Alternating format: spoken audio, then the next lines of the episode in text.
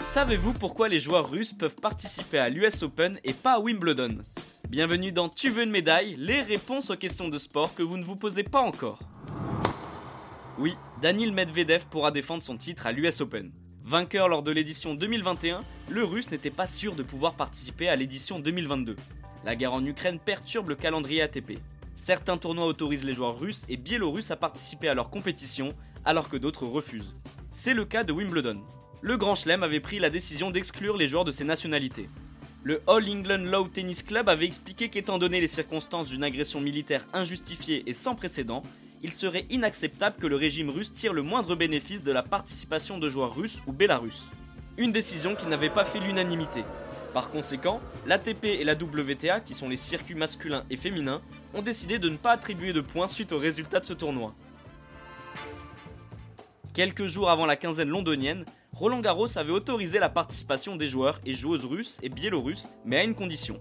Les sportifs et sportives devaient jouer sous un drapeau neutre. L'US Open utilisera la même formule.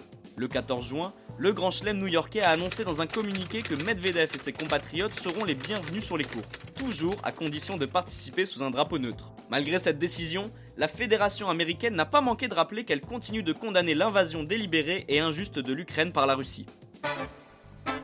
Le tournoi qui se déroule du 29 août au 11 septembre accueillera donc tous les meilleurs joueurs de la planète. Sauf un, Novak Djokovic qui n'est pas vacciné contre le Covid-19 a déclaré forfait. Les Masters 1000 d'Indian Wells et de Miami, deux tournois américains, avaient également autorisé la participation des athlètes russes un peu plus tôt dans l'année. Et bien voilà, vous savez maintenant pourquoi les joueurs russes peuvent participer à l'US Open et pas à Wimbledon. Vous pouvez écouter ce podcast et nous retrouver sur Castbox, Apple Podcast, Spotify, Deezer et toutes les autres plateformes. N'hésitez pas à partager, noter ou laisser en commentaire une question. J'essaierai d'y répondre dans un prochain épisode. Je vous retrouve rapidement pour une prochaine question de sport dans Tu veux une médaille. À très vite.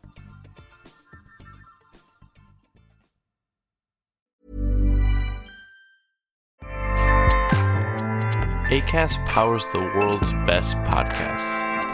Here's a show that we recommend. Hi, I'm Jesse Cruikshank. Jesse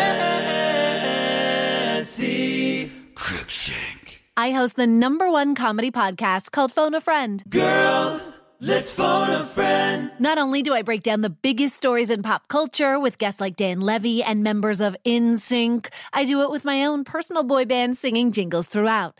Because it's my show. It's your show, girl. New episodes of Phone a Friend Yeah. drop Thursdays wherever you get your podcasts. So work it, girl. Yeah, work it. Okay, that's enough. ACAST helps creators launch, grow, and monetize their podcasts everywhere. ACAST.com.